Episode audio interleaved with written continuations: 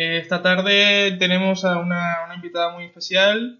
Vamos a, mm, vamos a presentarla. Eh, vamos, eh, vamos a hablar sobre la realidad laboral, la realidad que pasan, bueno, por un lado las, los jóvenes y por otro lado también por la, que pasan las personas mayores cuando salen de su país, cuando llegan a, a España y buscan eh, eh, en parte un mismo objetivo, ¿no? buscar una nueva calidad de vida.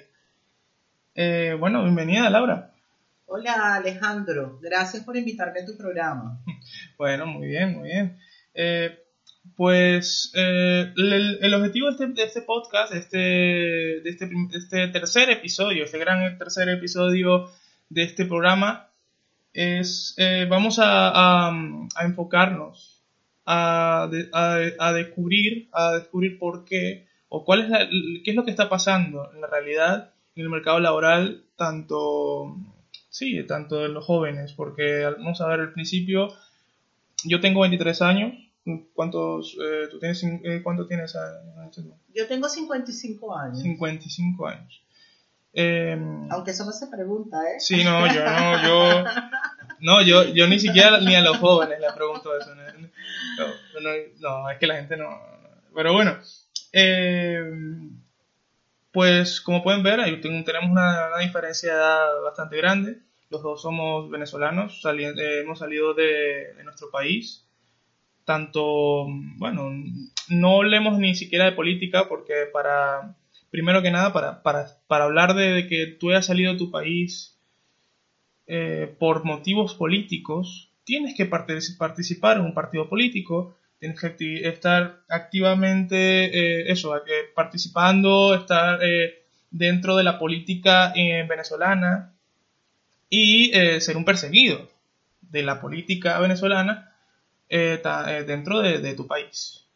Entonces, nuestra situación, como tal, por lo menos la, la, mía, después la de Laura también un poco en, ese misma, en esa misma ruta, eh, es, buscar mejores oportunidades. En mi caso, eh, salir del país para estudiar, para, sí, digamos, eh, conseguir las, la situación que, mi país no me pudo ofrecer y, un poco eso, ¿no? Cuando, cuando nosotros llegamos, por lo menos cuando yo cuando llegué, nos encontramos con un país, con España, una, en la comunidad valenciana específicamente, porque cada comunidad autónoma española tiene una realidad diferente, como por decirlo así, una ciudad, una nación, una, nación de naciones en ese sentido.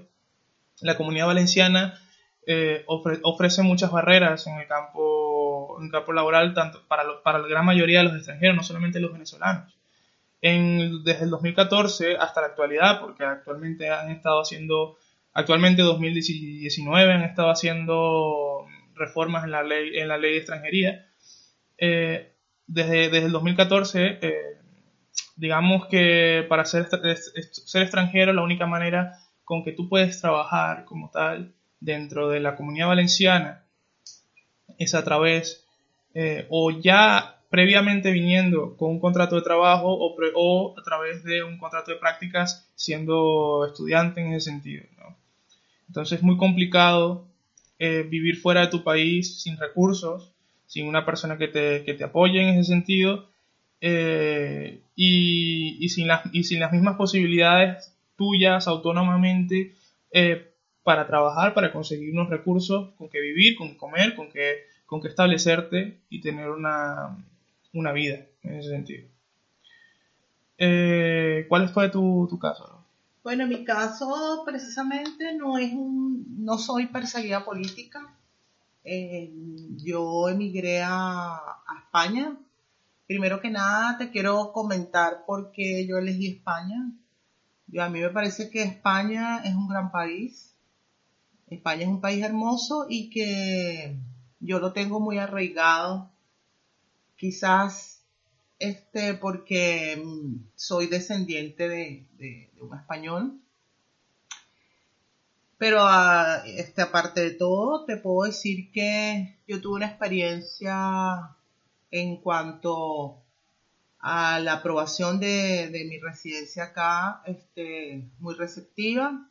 Eh, yo la experiencia que he tenido hasta ahora ha sido magnífica. Lo, lo que tú dices, quizás lo que no me ha ido bien ha sido en el tema laboral. Mm.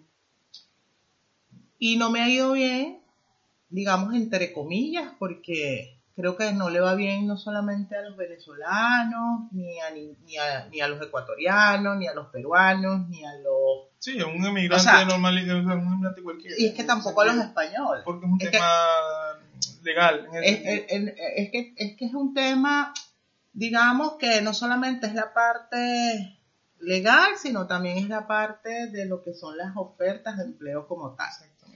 Entonces, este, tampoco los españoles tienen esas, esas oportunidades. Entonces, este, sí las hay, pero son pocas. Este, lo que lleva a coincidir con el pensamiento eh, norteamericano que de ser emprendedor, ¿sabes? De, tener que emprender y crear, este, crear nuevos proyectos y generar empleo y, se necesita más gente que, que, que tenga ideas y que, que esas ideas las madure y las ponga en práctica. Eh, por ejemplo, antes hablábamos de los jóvenes, que los jóvenes tenían que ser emprendedores, jóvenes como tú, eh, pero hoy en día las, las cosas han cambiado y sobre todo han cambiado no solamente a nivel del mundo, están cambiando. Este, y empezaron a cambiar desde que la esperanza de vida ha aumentado. Ya una persona de mi edad, de 55 años, hace Hablamos de España. de 80 años en particular, o sea, eh, específicamente era una persona eh, mayor. Hoy en día una persona de 50 años es una persona que está joven, pero no solamente es que se conserva físicamente, sino intelectualmente, tiene mucho que ver. Mm.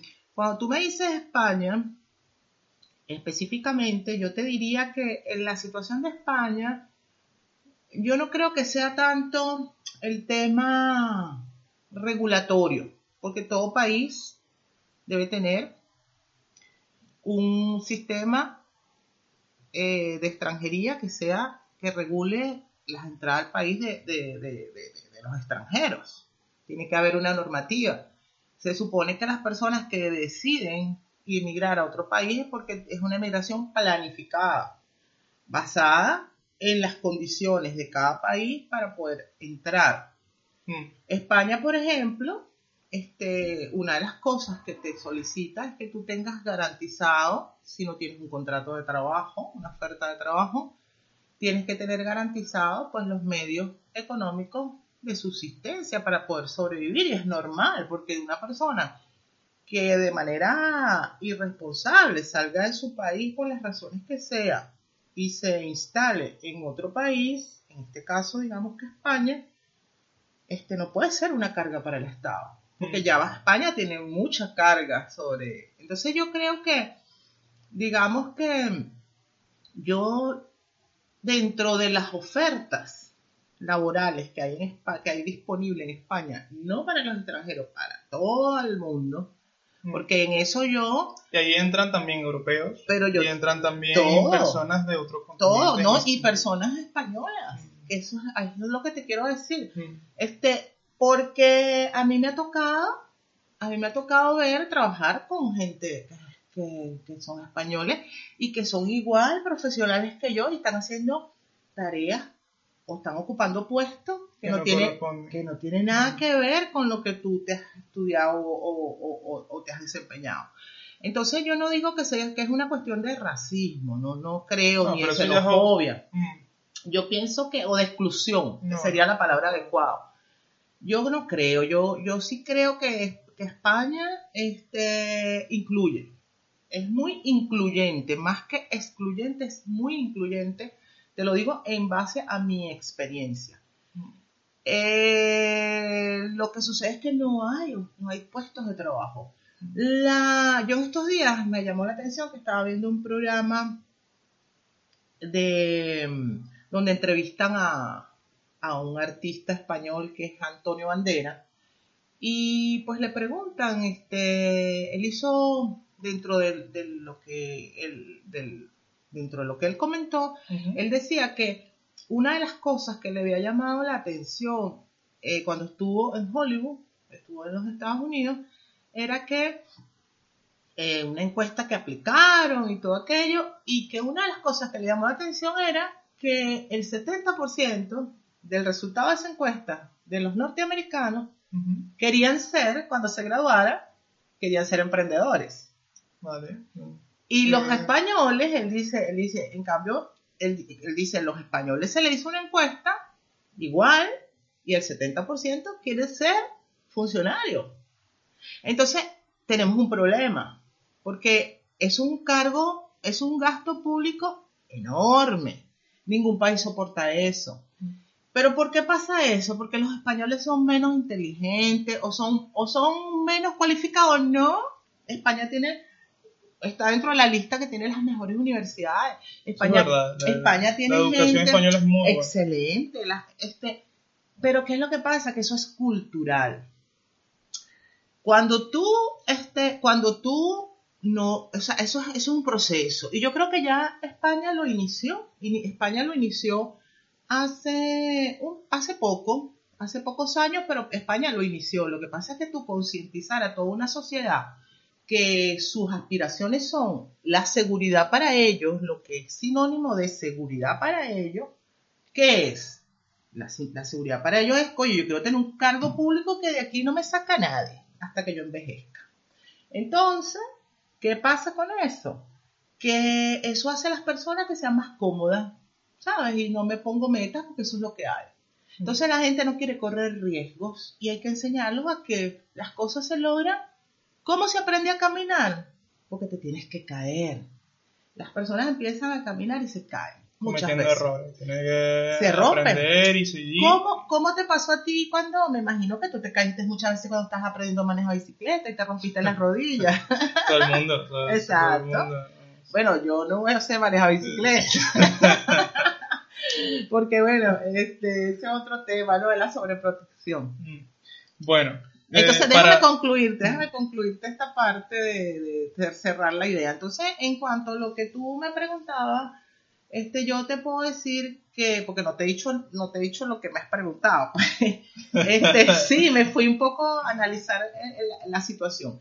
Entonces, bueno, eh, te puedo decir en pocas palabras que España, que primero que yo salí de mi país yo soy venezolana, yo soy más venezolana, como dicen por ahí, que la arepa. Carne mechada o yo soy más venezolana que la arepa. Yo adoro mi país. reina, reina pepiada, reina pepiada. Este, sin embargo, cuando yo decidí emigrar, decidí emigrar para España. Porque, bueno, porque, porque me encanta, porque yo lo hice de una manera planificada. Yo, yo entré acá Ah, yo obtuve la residencia acá en España hace dos años, dos años, y lo hice, y yo entré a España de manera regular, o sea, yo no he vivido una experiencia de las personas que entran por otras vías. Eh, aparte de eso, mi experiencia con el trabajo, pues no ha sido buena. Yo soy administradora, eh, mi especialidad es recursos humanos y yo tengo una gran experiencia que la, que la traigo de Venezuela, una trayectoria, ocupé cargos de, de, bastante importancia. Sí, justo, justo ahí quería llegar. Vamos, a hacer un, vamos a hacer un review de, de todo. y entonces, entonces, este, aquí en España no he, aquí en España yo no he logrado conseguir, este, no he, no he logrado insertarme en ese mercado laboral que es de mi competencia.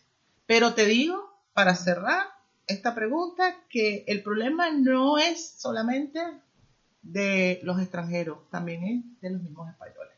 Ya, ya. Mm. Sí, a ver, pero bueno, eso, o sea, justo, justo también por... Vamos, vamos a hacer una, parte comparativa. O sea, tú eres un... Primero, es una, persona sumamente capacitada, con un perfil impresionante. No, vamos, a mencionar... es, impresionante, es impresionante, para, para una persona, o sea, es impresionante y como que refleja un poco la, la realidad tanto que pasa tanto en Estados Unidos, en toda Latinoamérica, en Europa y, y en cualquier parte que tú veas un, un, a un latino o a un, o, sí, un venezolano que está fuera de su país. ¿no? Entonces, directora de una caja de ahorros. Bueno, presidenta. Presidenta de una caja de ahorros, directora del Departamento de Recursos Humanos. ¿Durante cuántos años? Tampoco, directora no, coordinador, Coordinador. humanos. Bueno, pero más o menos tienen las mismas funciones, ¿no? No, no, no, el director está por encima. Mm. Este, como coordinadora de recursos humanos tuve, bueno, yo estuve en el sector público 25 años, Mm. de los cuales ahí me desempeñé. ¿Eso fue qué época? Imagínate, yo ingresé a esa institución cuando yo tenía... Esto es en Venezuela, estamos hablando el- de Venezuela. En el año eh, 1990. Mm. Y- En esa época todavía no estaba Chávez. ¿Quién, quién estaba? No, no, yo ingresé como, no me acuerdo. ¿Quién estaba creo que estaba, no, creo que- Caldera. No, no, no, creo que era la, la Acción Democrática. ¿Pero quién exactamente? Eh, pues, mira.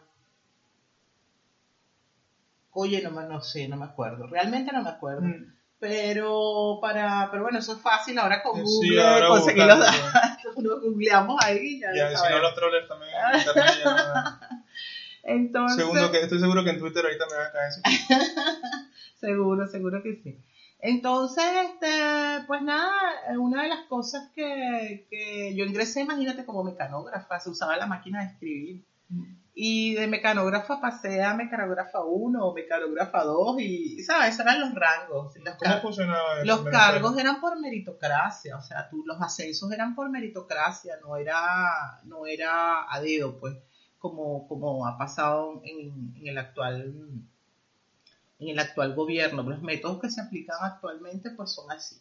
Este, entonces, bueno, eh, yo fui ascendiendo de esa manera, creo que eran cuatro niveles, cuatro grados que había que pasar para pasar a otro, después pasé a ser secretaria 1, secretaria 2, y así sucesivamente hasta llegar a secretaria ejecutiva.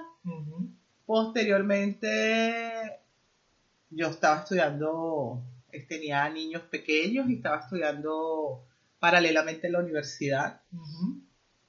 Y bueno, y de ahí pasé a ocupar ya cuando me gradué de cargos ya como asistente analista, analista de personal, analista 1, 2, 3 y así sucesivamente hasta que llegué al nivel de coordinador de recursos humanos. Mm. Y todo, toda mi trayectoria profesional ha sido, este, he sido promovida, he sido promovida bajo, o sea, no, no, tiene- no ha tenido nada que ver con la política, ¿sabes? Mm. Ni con el enchufe ni nada de eso, simplemente, porque yo he sido Sí, muy que es un rebelde. concepto, un concepto mucho que se mueve por acá, que a veces se confunde, porque Sí. dicen que cuando una persona, sí, muchas, muchas veces que me he encontrado con muchas personas que tienen cargos importantes, tanto en administraciones públicas o en, o- o en- en grandes empresas, que hay veces que dicen, ah, no, eso, eso ha sido por enchufe, o Ah, ha eso, sido eso por... es un término y- general, y creo la que es a nivel La mundial. gente no tiene conciencia de o sea, qué tan importante o qué tan o menos tienen que estar preparados para un cargo. Sí. Hay veces también en, la administración pública aquí eh, tengo amigos, profesores, que, o hay veces alcaldes eh, que conocí y me han comentado sus experiencias y me, me comentan cosas que, oye, que la gente critica por simplemente por estar en la administración pública, por lo menos aquí en España, eh, eh, que, que ya eres un ladrón automáticamente. Eres una- estar en la administración pública es un sinónimo de Eso ladrón. pasa, eso pasa en todos los veces, que, países. hay veces que eres un, un- un profesional im- importante y, y la gente no lo, no lo valora, no lo respeta simplemente porque estás en la administración pública. Mira, yo no pienso, yo, yo Pero bueno, no, no, no nos desviamos. No, pero, pero yo difiero de eso. Yo pienso que lo que cuando un político es atacado es porque eh, se compara con ese refrán que decimos en Venezuela, no sé si lo dicen aquí en España, que dice nadie le tira piedra a un árbol que no dé fruto. Tú le tiras piedra a la mata de, para que te, de- por lo menos en Venezuela que nosotros tenemos la mata de mango. y entonces es, mamón. es- es muy, es muy, es muy de nosotros de, de- de que tú tumbas los, los mangos con una piedra. Entonces dice, nadie le da, le caga piedras a un mango que a una un mango, a una, a una mata que no dé fruto. Entonces yo creo que un político mientras más atacado es porque hay que atacarlo según la, la ideología y las, eh, las prácticas que se están utilizando ahora en la nueva política, digamos, de esta generación, que pues que la gente se, se despelleja, que se destruye y no debería ser, pero bueno, ya son modos que, que se han adquirido y pues será difícil mostrarle o convencer a los políticos que esa no es la manera. Sin embargo, este, eh, como te decía, pues este, yo todos mis cargos fueron así, fueron este, por meritocracia y, y bueno, y bueno, también te convertiste en una, bueno, lo que aquí es el gerente o, o lo que también en, Estados Unidos se le llama el CEO, ¿no? Ajá. Eh, de una escuela de gerencia para cajas de ahorro. Con toda tu experiencia que cogiste, en, bueno, que cogiste o, o, has recolectado durante años dirigiendo una caja de ahorro, eh, fundaste esta, esta empresa, esta pyme, ¿no? Ah, eso, eso, eso es una... que después se convirtió en algo muy importante. Claro, claro, lo que pasa es que lo que pasó ahí es que cuando ya yo estaba por culminar mi periodo de esa gestión, yo, y, y casualmente coincidía con mi jubilación en la institución donde yo trabajaba. Entonces yo dije, bueno, estoy joven. Sabemos que en, en Venezuela yo me podía jubilar a los 50 años en el sector público, porque eso es lo que está establecido. Es una jubilación especial que, es, que está dentro de un convenio colectivo, dentro del convenio colectivo del sector de, de donde yo trabajaba, que a los 50 años tú podías solicitar una jubilación especial. Porque legalmente las personas se jubilan, por lo menos las mujeres, a los 55 años y los hombres a los 60. Entonces yo... En Venezuela. ¿Eso fue, en, Venezuela. ¿en, qué, época? Mira, todavía está vigente, todavía está vigente. Entonces, ¿qué pasa? 2019. Claro, yo me imagino que el, el, nuevo gobierno que asuma Venezuela, todo lo que es el nuevo plan país, debe tener, debe tener contemplado que todo eso lo van a, lo deben modificar, porque la jubilación, ¿por qué se da? Se da porque Tú tienes, eso, eso es un indicador, es como el termómetro. Tú utilizas el antipirético si hay fiebre, ¿verdad? Bueno, igual, tú tienes que estar revisando la esperanza de vida. Y en base a la esperanza de vida, tú determinas el nivel, la edad de la jubilación. Entonces, como es un error que tú vas a jubilar a una persona a los 50 años. Es un error. Porque, este, porque la esperanza de vida ha crecido ha crecido porque, bueno, hay avances científicos, este... Sí, la medicina va avanzando, la ciencia va avanzando, se va saliendo la, innovación. exactamente, entonces eso, eso se quedó ahí. Yo no sé si por conveniencia, creo que más que por conveniencia de las personas que han pasado por esas administraciones, que por desconocimiento, pero yo creo que es necesario hacerlo porque el gasto público es terrible o sea, va a ser terrible. Entonces, y la gente... estamos hablando, bueno, claro. bueno, Entonces, ¿no? no, eso es Venezuela. Eso es Venezuela. Entonces, este, yo, por ejemplo, eh, creé la escuela de gerencia para caja de ahorro porque vino de ahí. Yo dije, bueno, mira, yo estoy joven, por eso te toqué el tema de la jubilación. Estoy joven y yo tengo que hacer algo. Yo no puedo salir de, me voy a jubilar y yo voy a terminar mi gestión de caja de ahorro y de paso, ¿y me va a quedar qué? ¿En la casa? No. Entonces yo fue cuando creé la escuela de, gerencia porque yo soy una emprendedora.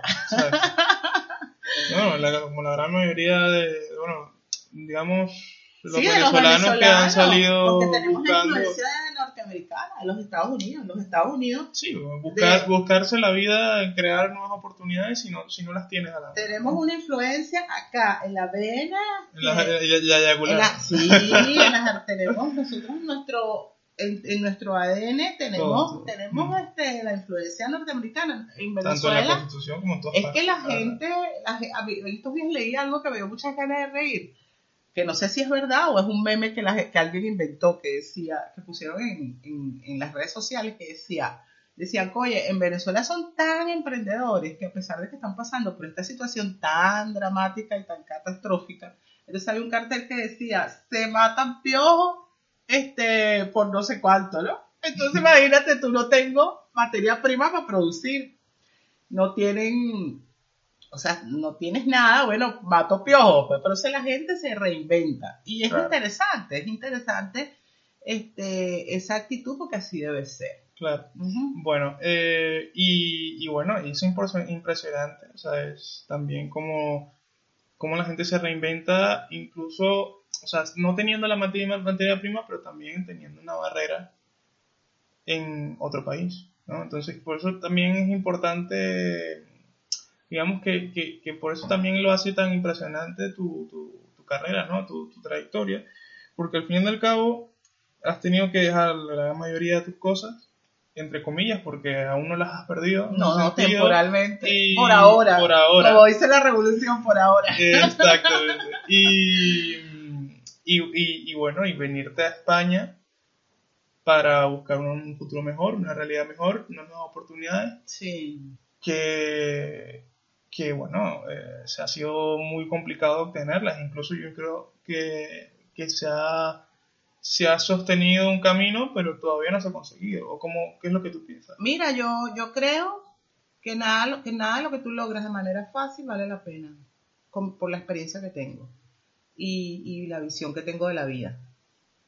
Eh, segundo, yo creo que los dos años que he estado aquí en España, que he tenido que hacer trabajos desde cuidar personas mayores, he trabajado en una oportunidad trabajé limpiando como dos días unos pisos turísticos. Em, he trabajado una semana en la cocina de una casa. Y esos son los trabajitos que he hecho. Y trabajé un mes como responsable de, de laboral en una empresa aquí en España. Entonces tú me dirás, ¿por qué esos tiempos tan cortos? Porque se, yo creo que se ha, se, ha impuesto mi dignidad. Mi dignidad. Eh, ¿Y por qué te digo que se ha impuesto mi dignidad? No por el trabajo que hago, porque a mí me parece que cuidar personas es un acto maravilloso, es hermoso.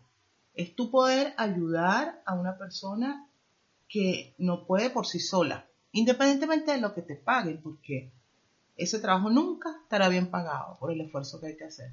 Pero cuando tú lo haces desde el amor y lo tratas de hacer bien, pues es un, acto maravilloso. Eso a mí me ha dejado, me ha hecho mejor persona. Eh, limpiar los pisos turísticos, pues yo hasta estaba emocionada porque hasta perdí, con dos días perdí como 500 gramos. Yo dije, wow, qué, qué gimnasio, nada, yo me voy a poner a trabajar en limpieza.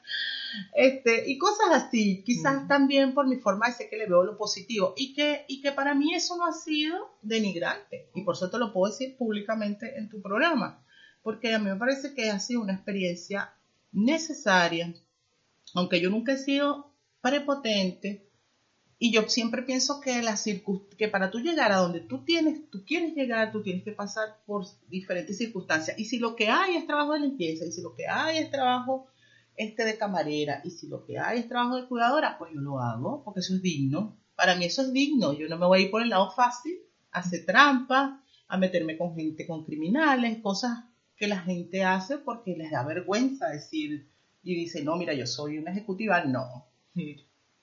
Entonces, y sobre todo porque, este, bueno, eso, para mí es muy importante la dignidad. Y, y, este, y aparte de, de, toda esa violencia, ¿qué es lo que me ha hecho a mí que no dure? Que yo no tolero la falta de respeto. ¿En qué sentido? Si yo te estoy sirviendo, yo te estoy ayudando, porque tú, yo tengo que recibir de ti ni siquiera un por favor. Eso es muy importante porque aquí los, en general la población española desde que yo, por lo menos yo, desde que yo llegué en 2014, eh, aquí la gente pasa muy, muy, mucho, mucho por enfrente tuyo, en, tuyo en general, cualquier persona, eh, sin, y sin, sin, tener esos modales que son típicos o esenciales o casi, eh, casi incrustados en nuestras venas desde pequeños en Latinoamérica o en todo, en, todo el en todo el continente. Sea, el por favor, gracias, el cómo estás, buen día, buenas noches, es algo, es algo esencial que la gran mayoría de los latinos compartimos, más los venezolanos, y, aquí que aquí eso es una especie de contraste que no, que no se ve, que no se ve en ese sentido. Sí, bueno, yo em, eso lo noté, en la, pero inmediatamente me di cuenta que era algo cultural. Sí, es histórico más. Entonces, entonces como me di, cuando el al principio me molestaba y a veces pasaba y decía buenos días y no me contestaban y yo repetía buenos días. Yo me acuerdo que una vez estuve en un registro civil y fue a averiguar algo y, me, y no me contestaban. Y me, yo decía buenos días y me decía dígame. Y yo le decía buenos días. Ah, buenos días. Entonces yo al principio me molestaba mucho pero ya no. Después cuando me di cuenta que no era porque la persona lo hacía por molestar o por mala educación, sino porque es cultural, entonces ya yo lo entendí. Es como cuando tú dices buenos días y te dicen hola. Entonces ya yo entendí, si tú me dices a mí como yo describiría al español, yo te diría que es alegre, te diría que es una, que cuando tú dices buenos días te dicen es hola, te contestan con hola.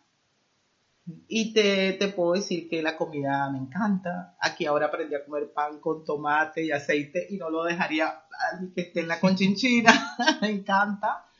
Este, me gusta España, la adoro, la adoro. Me, me, gusta su gente, pero no me gusta, este, no acepto ni trabajar en negro a nadie.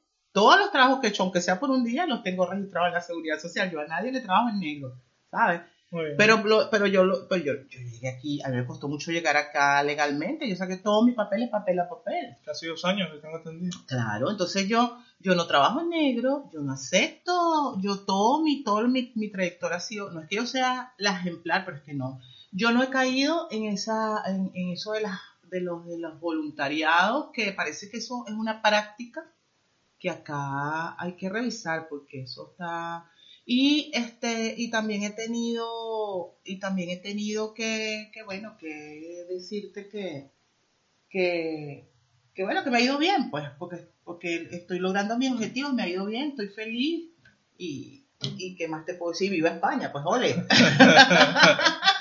bueno, Laura, felicidades por tu, tu camino y te deseo lo mejor. Y bueno, muchas gracias por, por estar junto a todos nosotros, junto bueno, conmigo aquí en el programa y junto a todos ustedes que nos están escuchando. Y bueno, eh, esto es Contándote Historias. Estamos en, en Twitter, arroba contándote H y bueno, eh, los invitamos a escucharnos en la próxima, el próximo programa que hablaremos sobre el tema del, del fascismo. Así que allá nos vemos y bueno, muchas gracias. Gracias Alejandro.